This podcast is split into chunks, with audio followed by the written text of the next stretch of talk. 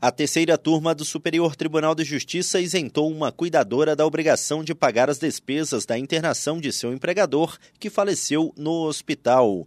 No caso analisado, ao acompanhar o patrão ao hospital, a cuidadora acabou assinando em nome próprio os documentos exigidos para viabilizar a internação.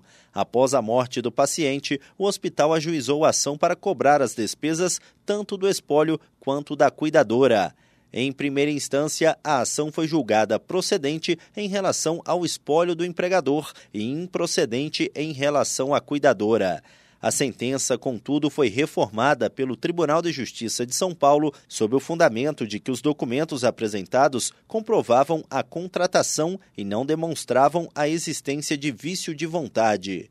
No STJ, o colegiado da terceira turma, de forma unânime, deu provimento ao recurso da cuidadora. O entendimento foi de que, embora ela tenha assinado os termos de responsabilidade e de assunção de dívida para que o patrão pudesse ser internado, houve vício de consentimento na contratação do serviço e que o hospital falhou no dever de informá-la sobre as obrigações que estava assumindo. O relator, ministro Moura Ribeiro, explicou que os negócios jurídicos são anuláveis quando as declarações de vontade decorrem de erro substancial que poderia ser percebido por qualquer pessoa de percepção normal, consideradas as circunstâncias do negócio.